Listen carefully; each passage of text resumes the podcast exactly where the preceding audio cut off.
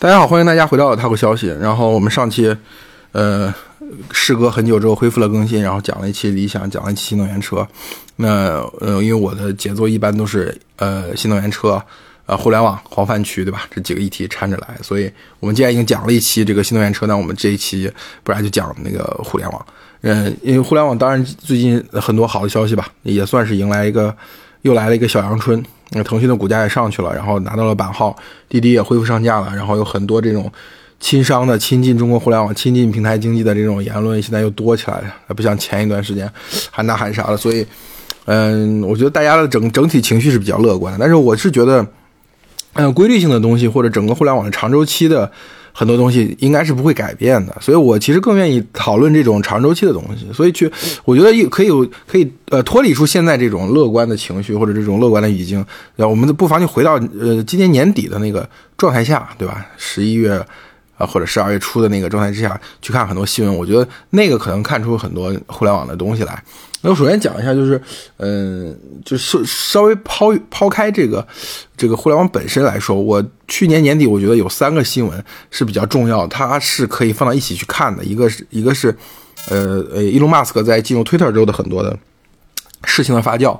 就是他变成他，他收购了这个推特之后，他进入推特开始裁员，对吧？开始大刀阔斧的去想实现自己的这种改革，然后实现自己的目标，这件是一件事。第二件事情是，呃，马化腾就是发了在内部讲话上那个视频流，那个视频讲话的很多的观点流出，其实流出肯定就是，呃，官方想要呃被外外外边看见。当然后续的，呃，就是腾讯最近反腐的那个新闻，对吧？把很多几十个员工。嗯，这个的事情提出来，然后让大家看这内部的高压线，对吧？这么多人违反了，呃，违呃侵害了公司利益，就腾讯反腐这件事情。还有就是刘强东，其实我讲过，刘强东首先很其实很早之前就开始又贴出自己的大字报了，对吧？又开始对京东那些高管这个进行批评了，批完之后又把这个事情捅到外面去，把它扩大化了。这个不不是说扩大化，就是传播上扩大化了，然后。让这个，呃，京东内部的很多这个管培生、年轻人，所谓又看到希望。反正这三件事情，我当时是把它，呃，整体性的去看待中国互联网，或者说世界，就就互联网本身它的变化的那种节奏跟规律，我觉得是一个必然的东西。这三个事儿可以是一个事情，所以可能大家听起来觉得这个观点可能稍微有点。有点晕，所以我就一个个逐渐的拆解出来。首先说伊隆马斯克，因为我我身边有个伊隆马斯克的小粉丝圈子，对，就是那些聊互联网就聊新能源汽车的那那一些博主，他们挺抱团的吧，就是组成了一个伊隆马斯克的粉丝圈，然后就是各种各样的去分享伊隆马斯克的各种各种事迹啊，包括特斯拉内外的很多东西啊，用那种。因为我觉得中国人有的时候是很难把这个一个成功人士他这个人本身和他做的事业之间去分开的。我就是我一直觉得伊隆马斯克他做的事业或许是很伟大，但这个人吧，其实也就那样，跟我就是上帝之下皆凡人吧，就是我们是可以平视他去审视他的。但是中国人有时候很难拆开这个东西，觉得一个人他他做成一家一千亿美元的公司，或者做成一家一万亿美元的公司，你怎么能去平视他的吗？你应该仰视人家。我前两天我还发个微博。就我说说何小鹏吧，就何小鹏最近有又在小小鹏内部去搞一些战略上的梳理啊什么的，然后提到了他他在中国企业家上这个比较动情的接受直播嘛，然后讲到了几点，说什么李斌是李斌这个人很 nice 啊，这个理想这个人很执着，雷军呢永远是我大哥，对吧？就是又说出这些话，我就觉得，大家我点评了一下他这几个观点吧，下面有人说你一个身身家几百万的人去点评人家身家几百亿的人，对吧？就是俯视人家身家身家几百亿的人，什么什么有意思吗？就大概是这个意思吧。但是我就觉得，哎，这个身家多少钱的人之间，人跟人之间互相看，我觉得其实都应该是本能性的平视的。就哪怕有些俯视，那公共人物其实是需要置于这个媒体的审视之下，也是很正常的。就是大家会觉得，哦，你你一个挣几百万的人，不是挣几百万，我也没挣几百万，对吧？他是觉得你你也不就是一个中产，嗯的这个收入，对吧？有有有自己的一些。呃，房产什么的，你对这种获得巨大商业成功大佬，你怎么能不仰视人家呢？你竟然还敢俯视人家，就是这这种态度，知道吗？所以我一直觉得这种这种想法就很很很很奇怪。就是我觉得这二十年或者三十年中国经济的快速发展，就导致了很多人的这种嗯慕强那种心态嘛。就是他看见一个很强大的人，他就觉得首先在精神上就折服了，就就很难说客比较客观的去看待这个事情。所以我今天就看那个伊隆马斯克，就是就就是因为那个特斯拉的一个。呃，二零一六年的一个 demo，对当时的视频去展现 Autopilot 这个这个这个它的这个自动驾驶能力，然后包括在在红灯下前面就直接停自动停车的这样一个功能啊。最近有一个法法庭文件就披露出来了，就当时的一个软件软件总监他就他就这个软件负责人他就说这个演示是假的嘛，是预编程好的。对吧？只是为了达到那个传播效果，所以做成这样的。然后我就看这个圈子里面有有没有人发这个转发这个新闻，因为这个新闻来源其实是，其实这个新闻来源是很很很权威，是路透的新闻嘛，也不是什么花边小报的新闻，也不是什么一个随随便便科技博客的新闻，是路透的新闻。然后呢，我看他们就就没有人发这个东西。呃，到到晚上了，终于有一个。一个常言老师发了，然后常言老师就用他的那个那个车圈呼吸机的大法，就是讲完之后，但是最后一句话拐过去哦。但是特斯拉现在已经把这些功能都实现了，虽然早期的这个传播可能有瑕疵吧，会有一些什么夸大的宣传，但是现在人家都实现了。对，就是所以我就觉得，讨论伊隆马斯克人，有时候你真的很难在中文互联网这个语境下去讨论，就是因为。哎，这个圈子还是确实挺糊的，因为我也理解，嗯，这些人的早期启动的流量都都跟 Elon Musk 有关，就像中国的新造车新势力早期这些人都是特斯拉的第一批车主，然后去认真仔细研究了特斯拉的模式，然后就找到了一个呃这个中国化的这种方法，最后成功做了一些企业。在整个所以在整个中文互联网的语境下，你你想批评 Musk 很难，就是我操，人家世界首富，我操，人家办了多少家公司，对吧？每家都很价值不菲，你竟然敢批评他？对吧？所以直到说这次因为 Twitter 就马斯克入主 Twitter 这个事情，有很多就所谓硅谷的工程师的圈子，或者说那个美国华人的圈子，他们呃由于自己的立场嘛，是他们是互联网公司的员工，他一个这种内部的立场开始呃遇到了马斯克这种比较比较残酷或者比较粗暴的一种管理方式，他们开始产生了一种反思或者说一种对抗。那这种那这种这种这些言论。就是比较方便的转到微博上来，我觉得才是有一个机会说我们可以用一种平视甚至俯视的这种机会去去审视伊隆马斯克，所以我就说嘛，就是哪怕是在硅谷，他。就伊隆马斯刚刚说要入主推特的时候，就是很多人是支持的，很多人觉得哇，这给带来希望。因为当时我记得是有一篇呃呃比较呃引发讨论比较多的英文报道，是说就是推特到底需不需要七千人这么多的一个庞大的工程师和这个员工的序列？因为毕竟你的市值落后于这个。呃，Facebook 很多，你的你的用户数量和用户活跃度跟 Instagram 根本就不是一个级别，就更别说其他的那些公司了。就早年的社交网络当中，你是呃所谓的一线的当中一个，但是你的发展严重滞后，你的商业化能力严重滞后，那你需要这么多员工吗？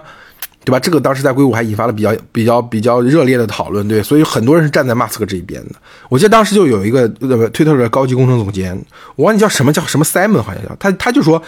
他就说，很多被要被裁掉的推特员工就是懒惰，就是虚弱，就是缺乏激励的，就就他就跟那个特斯拉想，就是跟马斯克想要打造的新推特和所谓的硬核 hardcore work 这种工作环境是格格不入的，所以他就该被裁掉。所以他们是热情的欢迎了这个马斯克到，但是很快他们这些人就后悔，真的就是后悔，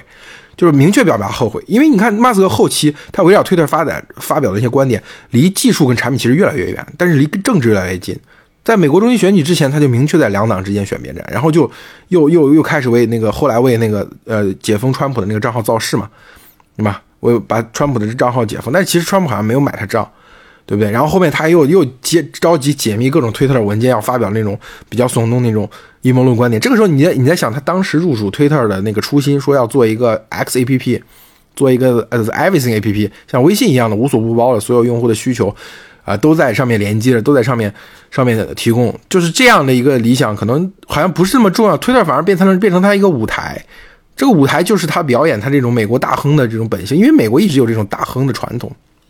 就一个人在商业上获获得巨大成功之后，这个社会环境是比较宽容，他对这个社会啊、政治啊、文化各方面就提出他的观点，对吧？然后年轻人可能会呃愿意受到他，就是普通人愿意受到他的影响，就是所以马斯克其实在做的是一个美国传统社会当中就有的一个角色，就是大亨。对吧？所以在这个过程中，他发表这些这些言论，其实本身我是觉得可以，就是这就是美国嘛，美国就这样嘛，就是其实没有什么好讨。但是他好好死不死的，他非要讨论说要做微信式的 APP，这个事情我觉得就是我相对来说就获得一些信息是比较丰富的，是可以去跟他以平等的人格去去批判的他这样的一个事情。所以我就觉得马斯克在中国他其实来了，虽然来了很多次，但其实是很浅尝辄的。一方面。他获得了他在中国获得的主要启示就是两个，第一个就是勤奋工作，所谓的 hardcore work，所以他提拔朱晓彤进入特斯拉全球管理层，那么多人向朱晓彤汇报，朱晓彤其实变成特斯拉半个 CEO。当然，之前这个托马斯的品析这个这爆出来说，这个朱晓彤要担任 CEO，最后没有没有实际获得这个 CEO 的头衔。那实际上实际上，呃，看汇报关系的话，这个呃，朱晓彤确实是在呃这个。这个推特这是在这个呃特斯拉担任了这个一人之下万人之上的这样一个一个角色，这就是马斯克对中国模式的这种欣赏嘛，对吧？就是他觉得上海工厂就是以不可思议的速度获得成功，这个成功应该去全球推广。那那这个具象的载体，这个人格化的中国经验到底是谁呢？就是朱晓彤，那就提拔朱晓彤。另外一个，他就看到了微信的商业上的成功，就觉得微信啊这样无所不包的 APP，在商业上用户体验上就是领先，对吧？但实际上他这个经验是。非常表层的，就是是，我觉得中国模式我就不讨论，我觉得那个就讨论起来就更复杂。我就只说 A 微信的这所谓的微信经验，就是所谓的 X A P P，就是中国的微博跟微信之争，十几年前就落下了帷幕。就是微博和 Twitter 这种广场型的公共空间，它是不可能像产生微信基于私域流量的那种生态。就在同样的 D A U 和这个所谓用户规模的数据之下，商业化的潜力就不是一个级别的。就是广场型的这种产品，像微博和推特，它每一次流量顶峰都是靠那种公共议题和公共事件来拉动。你买这样的一个产品，你能做成微信式的 APP 吗？你不可能的，你就是必须用这种流量，就是利用这个流量，利用这个流量的起伏。就是你看，你看，马斯克在进入推特之后，他有一次发了一个图，我们这边也是好多人在那嗨。就拿一张图，就是他入主推特之后一段时间那个流量高峰，实际上那个流量高峰本身就是美国中期选举跟世界杯带来的，跟他的工他的 core work work 有什么关系？跟他裁员有什么关系？就很多墙内的这些人就在微博上就人说哇，你看马斯克裁了这些人之后，你看这个推特效率提高了，那用户盘子也做大了。其实这个东西就是，哎，有我真的觉得就是我们。我们对对这种商业领袖的成功的吹捧，尤其是尤其是墙外的，墙内的可能还偶尔还批判一番资本家。那墙外真的那种跪舔和和人格上的这种巨大的不平等，其实真的是叹为观止。所以你看，就是某种意义上，伊伊隆马斯在收购推特之后，已经是一地鸡毛了。他他身边站在他身边的人越来越少，他自己都不得不说啊，我我我只要一找到合适的 CEO，我就撤了，对吧？那老这些社交平台上的广告主在撤，这个争议在增加，然后他的一些老朋友也遇到了很多的啊麻烦，信任他的人越来越少，然后负面的信息在越报越多，就是他证明了说你这个人在其他领域是可能做成了伟大的事业，但并不保证这个经验一定可以在任何领域进行复制。这我觉得这是一个常识。但是之前我们就对于他有这样的期待，就是他可以连续引爆一个行业又一个又引爆一个行业。所以我觉得伊隆马斯克的这种他当前面临的这个混乱的状况，可能就是因为他没有认知到这件事情，或者他认知到了呃微信这样的 X A P P 的这种事情，这是一个巨大的机会，但是他没有去遵循那个那些中国互联网已经证明了的规律。这个就是我刚才讲，十年前是微博跟微信之争，十年之后到底是什么？十年之后真的就是就是短视频呢？我记得最近。哎，就是最近那个，我我我我和潘乱一起在快手上做了一个直播，还有一个胡歌，就是几个几个，呃，还有快手汽车的负责人，我们做一期直播。做完一期直播之后，后来我们呃有个私下的场合，就潘乱跟我跟快手同学一起吃了饭。你看当时，呃，潘乱说了一句话特别的直白啊，他就说，他说什么？他说，呃，从公司的结构的复杂度，或者说这个从这个组织和管理的。这个这个先进程度来讲啊，呃，快手和字节并不是同一等级的公司，甚至可以就是不客气点说，就快手它可能是百度和联想这种类似的公司，就是从组织跟管理的先进程度上来讲啊，可能是百度跟联想这样的公司。但是为什么它的业务做的比很多比它更强的公司要更大呢？它的可能性、它的成长性比这些很多比它更强的公司要更大，就是因为它在做短视频。就短视频，当它平均时长超过了即时通信，对吧？商业变现效率超过了即时通信，它的每一个它的这种丰富的生态的土壤里面，在诞生了新的商业模式，有有直播，直播后面是电商，现在又有可能像房产、汽车啊、招聘啊这种，每一个短视频的崛起，它其实都在威胁着过去的传统的互联网平台。所以，它它并不是说你这个公司一定要呃把人管到一个什么程度，对吧？不是说你要什么一定要什么 hardcore work，或者是这个要学亚马逊，呃，要组织管理达到什么样的程度，它才能够打胜仗？不是，当你自己所拥有的这个产品形态或者这个产品生态足够好的时候，其实有的时候你可以相对来说从容的去做你想做的事情。所以，马斯克可能是个很强的人，是一个很有想法的人，但是你在一个错误的样本上去实验，你在推特这样一个产品上去实验，你达不到这个效果，因为中国互联网上已经证明了，就是短视频，短视频的这个这个时时长和这个用户粘性就是已经超过了即时通信。所以你要你看马化腾的，我为什么说这三件事就是马化腾、刘强东和这个伊隆马斯克事情是连在一起的？就是马化腾十二月的时候在。内部讲话那个那个流出，真的是全网震动。你他讲了很多事情，当然就是我我我把简单把它归总结几句，就是第一是腾讯云要做深，然后是 P P C G 要盈利，就是腾讯网要盈利，就是腾讯的那些内容业务，就是就就是原创内容业务，然后不要买量要要反腐，然后视频号是腾讯全村的希望。就是腾讯云在这里面，当然它是一个比较单独的市场，有有比较特别的商业背景，而且它的竞争对手是华为这样的企业，所以我就先不不谈，我们只谈后面几个。其实后面几个说的是同一个问题，就是腾讯的商业化能力在退化。因为晚点的报道说，今年腾讯在二月份对所有亏损产品做了一次盘点跟分级，他就发现公司有五十多个产品处于亏损状态，年亏损高达数百亿，比二零一八年它翻了一番，所以腾讯搞了一年的降本增效，然后。就说腾讯云就通过降本降本增效，就替公司省掉了三十亿元成本。然后刘志平说说腾讯过去一年的净利润，如果没有降本增效的话，可能会下降百分之三十二。这个腾讯的降本降本增效，我相信每很多人都感受到，这个行业很多人能感受到，做上下游的都能感受到，包括我们也能感受得到。那这个就是过去我就说。过去腾讯相对来说日子过得比较好的时候，它可以不有时候不在乎这个上下游的过程当中的这些钱的使用效率，我只要完成增长，我就能够实现自己的商业目标，我的财报就很好看，那股价在一路涨。但是现在不行了，为什么不行了？就是我刚才说的，就是短视频对于腾讯体系的侵蚀，从过去只是抢夺用户市场，已经变成了去侵蚀你的核心商业化的能力。你就看，你就看过去吧，像音乐、体育、影视这些大的 IP 啊，在其他平台上是很难赚钱的，只有在腾讯上，因为这个用户的连接性很强，它通过版权壁垒把这个内容池、正版内容池把它圈起来，然后去搞庞大的这个付费用户群体，然后让广高端的广告主投放，实现这个流量的溢价，然后能实现这个版权和内容用户的这个正循环。但你看这届世界杯，它的版权让抖音哪去了。而且抖音是在用户免费的情况下，抖音没有说看世界杯得在我平台上看世界杯得收费啊，就没有说要把部分的免费用户通过一定比例转换成付费用户，然后再乘以这个付费。这其实是现在长视就长视频的玩法嘛，优爱腾的玩法，腾讯音乐、腾讯体育过去的玩法。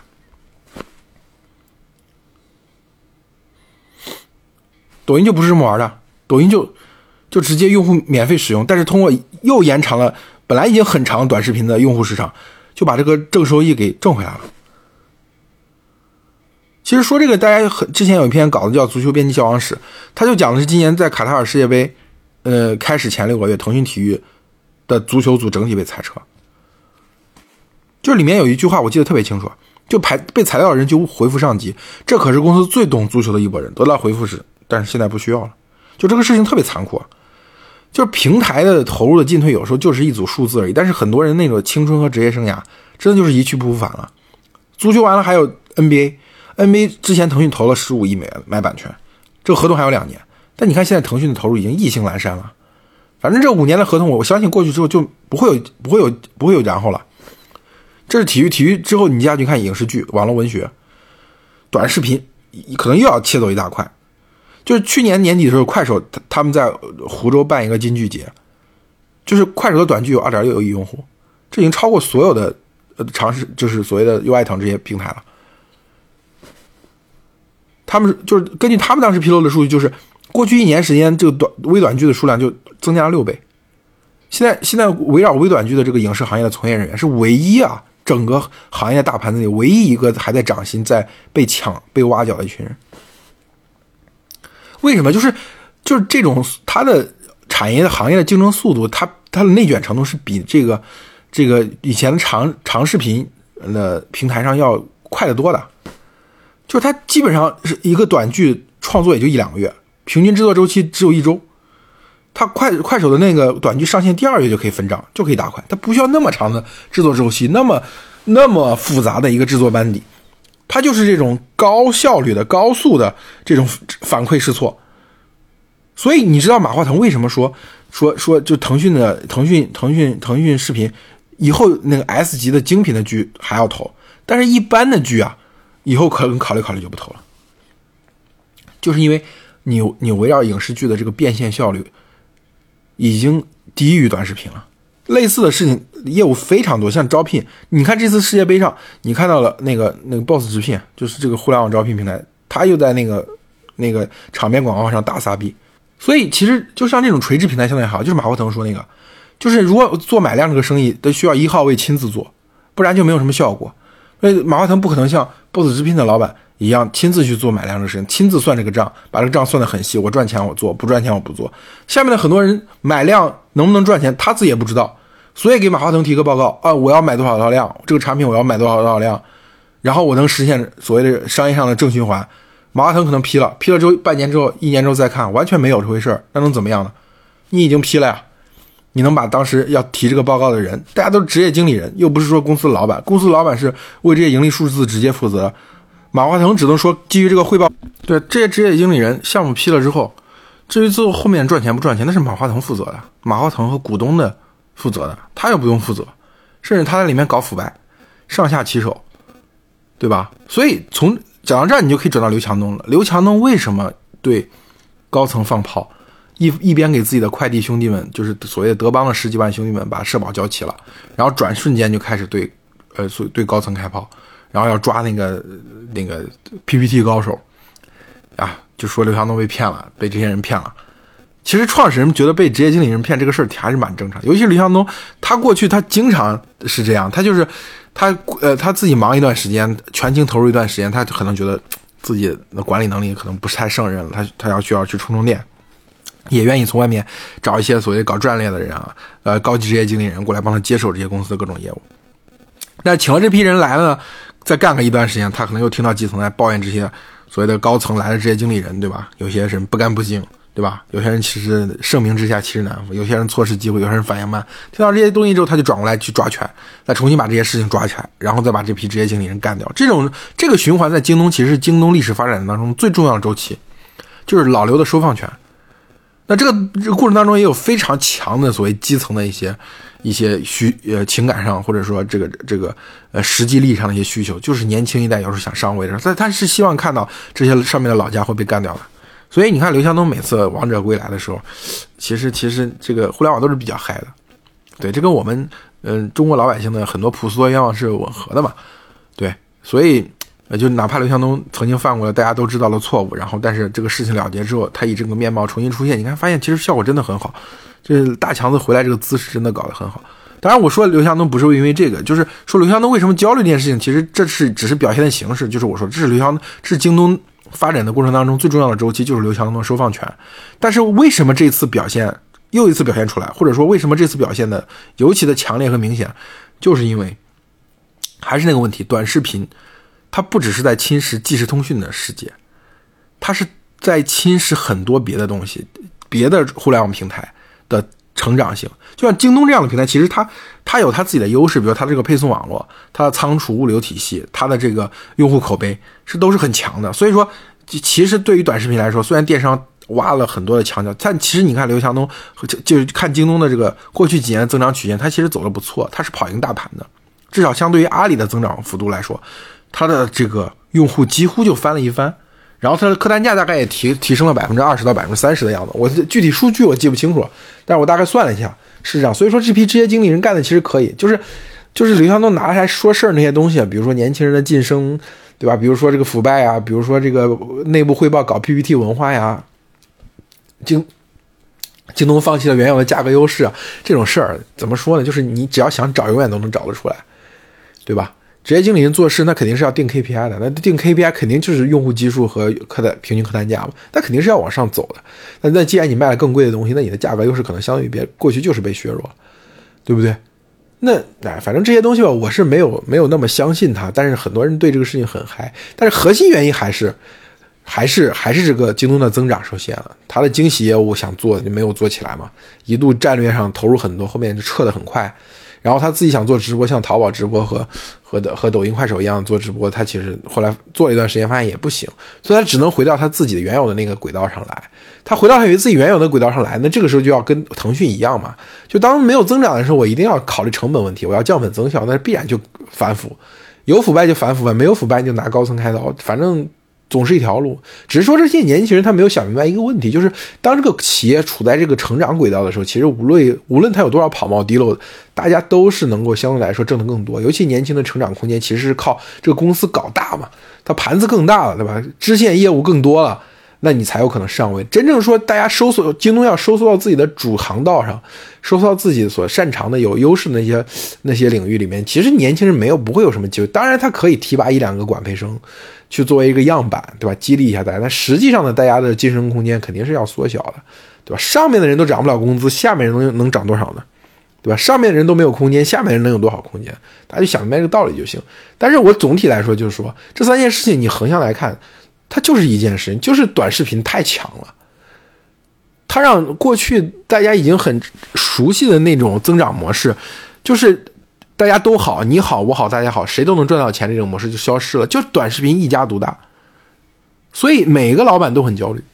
伊隆马斯克发现自己做不出来那个 X A P P 的时候，他很焦虑；马化腾发现自己的商业变现效率降低了，对吧？大量的腐败，大量买量里面有这个。那个内外勾结，他很焦虑。刘强东发现东西不增长，但是这些人每天要的资源，每天做的汇报还是过去的老样子，对吧？京东自己的原传统优势被蚕食了，他也着急。所以，所以这三件事情你要去盘点，二零二二年中国的互联网，它就是它就是一件事情，就是短视频在吞噬一切。就像当年那个。呃，马克安德森在《连线》杂志的时候讲讲这个呃软件在吞噬业，当然，但是当时他讲的软件不是我们传统意义上认为的像微软啊，像这个金山啊这种软件，它指的就是社交网络软件，就是像指像 Facebook、Twitter 他们当年一样，就是今天短视频那个势头跟当年 Facebook、Twitter 那个势头是一样的，就是点石成金。就是我讲这个事情有一个指标意义，就是之前很多人一直说抖音要做社交，因为大家总是潜意识觉得社交是整个互联网产品的圣杯。那你短视频虽然你占了这么多的用户的市场，这么多用户的粘性，但你还是要去冲击一下社交才行。其实我觉得张一鸣可能一开始也是这么想，但后面你会发现，现在他不是这么样。就比如说最近说抖音聊天，又有有很多媒体搞个标题说抖音要做社交，实际上那个抖音那个聊天的工具其实是个 PC 端和 Mac 端的客户端，它其实代表的是什么呢？就是它向微信看齐了，我的所有的用户市场。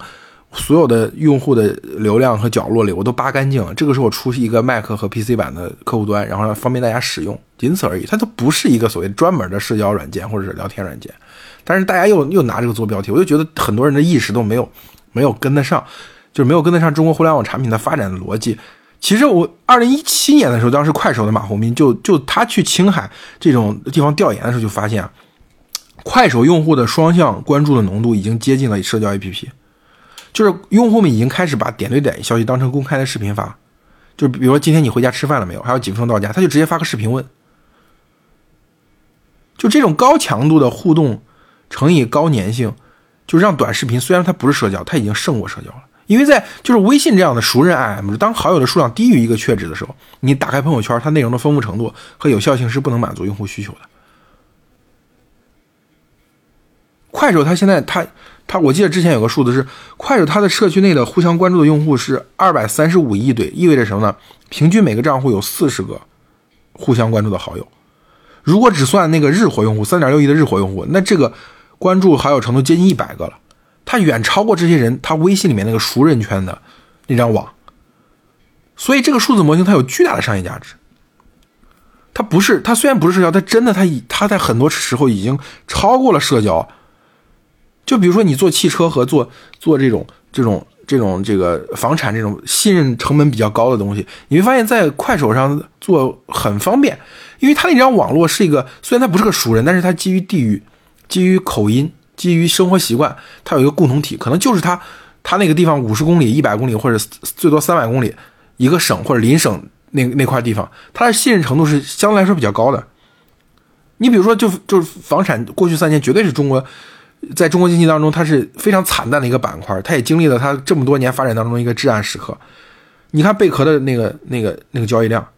同就是二，我记得二零二二年同比下降接近百分之四十。你你更不要说汽车，比如说是什么什么瓜子二手车，你还记得这些东西？什么什么弹个车，就这些当年在分众上大打广告的这些平台，你还记得他们？但你会发现，这些房产跟汽车这的品类在快手和抖音上，在短视频上，其实现在起量非常快。就是过去所有依赖重投资、重补贴、大赛道建立那种非常高壁垒的护城河，那些小巨头啊，这些小平台都在焦虑。就美团跟京东尚足以自守，但是这种垂直领域的小巨头再也没有机会了。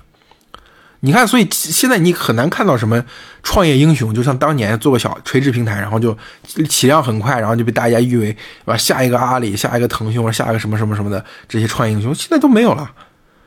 我我我我我不知道大家有多少人有印象，罗敏，罗敏是当时花了两个亿到直播间里面，包括他在这个呃董宇辉老师的这个直播间里打榜，然后打到榜一，就是他可能都没有想到，我他妈的我花这么多钱竟然被骂成这个样子，天下还有花钱的不是？他在董老师直播间刷到榜一，被董老师拉黑了。董老师讲的例子就是你当年你做你那个平台的时候，对吧？你你我有我有我有一个学生什么被你骗了，或者有还是有个朋友被你骗了。这个仇是个私仇，所以把你拉黑，对吧？罗敏可能都不知道为什么自己的时代过去的这么快。我过去用这套方法补贴呀、撒币啊，然后获取用户，把用户聚到一个平台上去买量啊，然后把用户洗过来，洗洗成更高客单价的用户。哦，这套东西不是应该很很顺吗？但是我成功了一次，成功了两次，我想再想成功第三次，怎么就时代就就过去了？我觉得他们应该是很困惑，就跟我刚才说马斯克、马化腾和刘强东他们的焦虑是一样的。他们有的时候，这些人，我觉得他比就是他能够看到，比如说呃，短视频，你会听很多人说短视频是机会，啊，短视频是下一个风口啊，一定要做短视频，all in 短视频啊这种话，就是他们他们这些人会惊叹于短视频在商业上的能量，但是他们有时候不是太了解为什么。短视频这个东西就就这么火。我刚才其实大致上去做一个所谓的拆解，就是业务上的拆解、数字上的比较，所以告诉你这些所谓的小平台，它已经无法像快手或者抖音上面那个短视频上面去建立那个信任的成本那么低。它建立信任的成本非常高，维持这个信任的成本也非常高。但实际上，我觉得这个事情更重要的还是一个价值观层面的东西，就是呃，短视频它不是说它第一天就有这样的价值，它是经过了漫长的时间。才有这样的价值。我记得当年就是潘乱不是有一个标题很著名嘛，就是说，呃，快手已经成为全世界最大的这个直播公司。但实际上，其实你后面，呃，我们做过快手的采访，就发现快手在做直播这个时候，他其实没有想过要这么干。这个交易量井喷到这种程度，它不是他人为运营引导。当然，抖音的故事不太一样啊，抖音是一个精心设计的增长版本，但是它也是有一个先先发的这个模板在，这个模板就是快手嘛，在。呃，所谓的二零一八年之前，其实抖音是用各种方式，包括先用火山嘛，呃，就用了很多种方式去接近或模仿快手，包括后来收了 Musical.ly，然后很快的变弯道超车这整个过程。但是有一个快手的模型在先，所以就是快手当年做这件事情的时候，它是无心插柳柳成荫，甚至于他们都不愿意在呃 APP 主界面上给直播一个入口，因为他觉得主直播不是这个消消呃短视频消费内容的最好的方法，它这个入口隐藏的很深。所以当时我快手的一个投资人叫叫呃叫什么来着啊？我现在老是记人名，记得不是很清。他当时讲了一句话，我们说鬼才知道这个 A P P 能赚这么多钱，靠直播能赚这么多钱。但是其实你在想这个，你看到这个成功的时候，你没有想到当年程一笑去融资的时候，面对这些投资人说，这些投资人就问他，你你这 A P P 里面怎么乱七八糟的，就是什么东西都有，对吧？能不能搞点高质量的东西吧？像什么别的 A P P 里面。啊，都是美女啊，都是萌宠啊，对吧？都是很好看的东西。当时陈一笑就辩解说，如果东西发的都是太好了，用户就不爱看了，或者用户就不敢发了，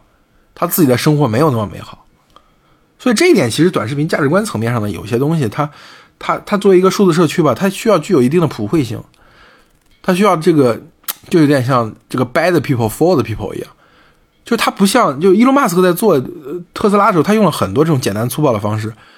嗯，没有什么问题啊，最后交付的产品棒就可以了。但你会发现他在在用 Twitter 的时候用这些简单粗暴的方式就不行，因为这个社区本身，数字社区本身就是就是有一部分它的产品就是它用户本身，那你粗暴对待产品就等于粗暴的对待用户。哎，这个虽然扯得有点远，但实际上我觉得是一回事。就是短视频的生命力的某种内在的程度上，它有一定的价值观的合理性。而你今天想复制它或者想重复它的时候，呃，如果你只考虑用简单粗暴的方式，其实很难。它都有一个特点，就是这个东西被创造出来之后，你当然可以，就是你的拥有者当然可以商业化它，当然可以从它身上赚钱，当然可以去开展各种各样的业务，在战略上扩张啊，对吧？把财报搞得好看。但是它有一些基本核心的东西，其实还是很强的，就是你不要轻易去碰它，就是但你不尊重它，随便动它，那肯定是不行。就像媒体其实一样。对吧？就像《华盛顿邮报》，它从它过去的手的主人手里转到这个下一任主人手里的时候，那这两这两个人之间要对的最重要就是我怎么保持这个编辑部的传统，对吧？怎么保持这个媒媒体的调性，对吧？我们其实就缺少这个东西，所以就是我们的好的媒体其实是很难一直维持下去的。我当然我就是用媒体做个类比，让大家方便去理解它。对，就是它就是就是这样一个东西，就是。呃，短视频这个东西，我们看到它的生命力很旺盛、很强，然后在商业上非常非常屌。但实际上，它它内在的很多的价值还是蛮脆弱的。就如果说不用心保护它的话，其实其实我就觉得，就是这个势头，我们就看一个东西从涨上来到落下去，其实势头很快。呃，你你必须有一个人去守卫它的核心价值什么的。我还我对这样一个角色还是比较相信，就是我相信一定会有这样一个角色的。对，如果没有这样的角色，其实最后会很难看。就比如说你，你就想象一下，微信如果没有这条龙的话，在它在它势头上升比较猛的时候，就剧烈的进行过分的商业化，我们今天会得到一个什么样的微信，是吧？所以大概就是这样一个逻辑。我在讲呃短视频去吞噬世界的时候，我觉得我觉得不是一个就是特别呃就是热烈的拥抱新时代的人，就是就是啊一看到什么新的牛逼的东西出现，我就非常的。兴奋就去就去讲它有多好，我还是比较有担忧的，就是这个东西会不会就遇到一个不太好的人，就把一个这个呃像短视频这样很这样的东西就给劫持了，或者说把它变成一个很坏的东西。当然，听一直长期听我播客的人肯定知道我在讲什么，好吧？那这就是我对于呃科技行业的一个年一个年终盘点。对这些年什么年终演讲啊，呃这些东西都很火，当然。大家大部分讲的东西都是很口水的东西，我觉得我这一期稍微也有点口水吧，因为你一旦想贪大求全，你就不可避免的稍微有点口水。但是我觉得，我还是觉得这个问题是非常重大的问题，就是如何如何去看待短视频的这种商业上的扩张性，然后和它内在价值的这种这种稀缺性和脆弱性吧。好吧，我们这期最后就到这里，嗯，我们下期再见，谢谢大家。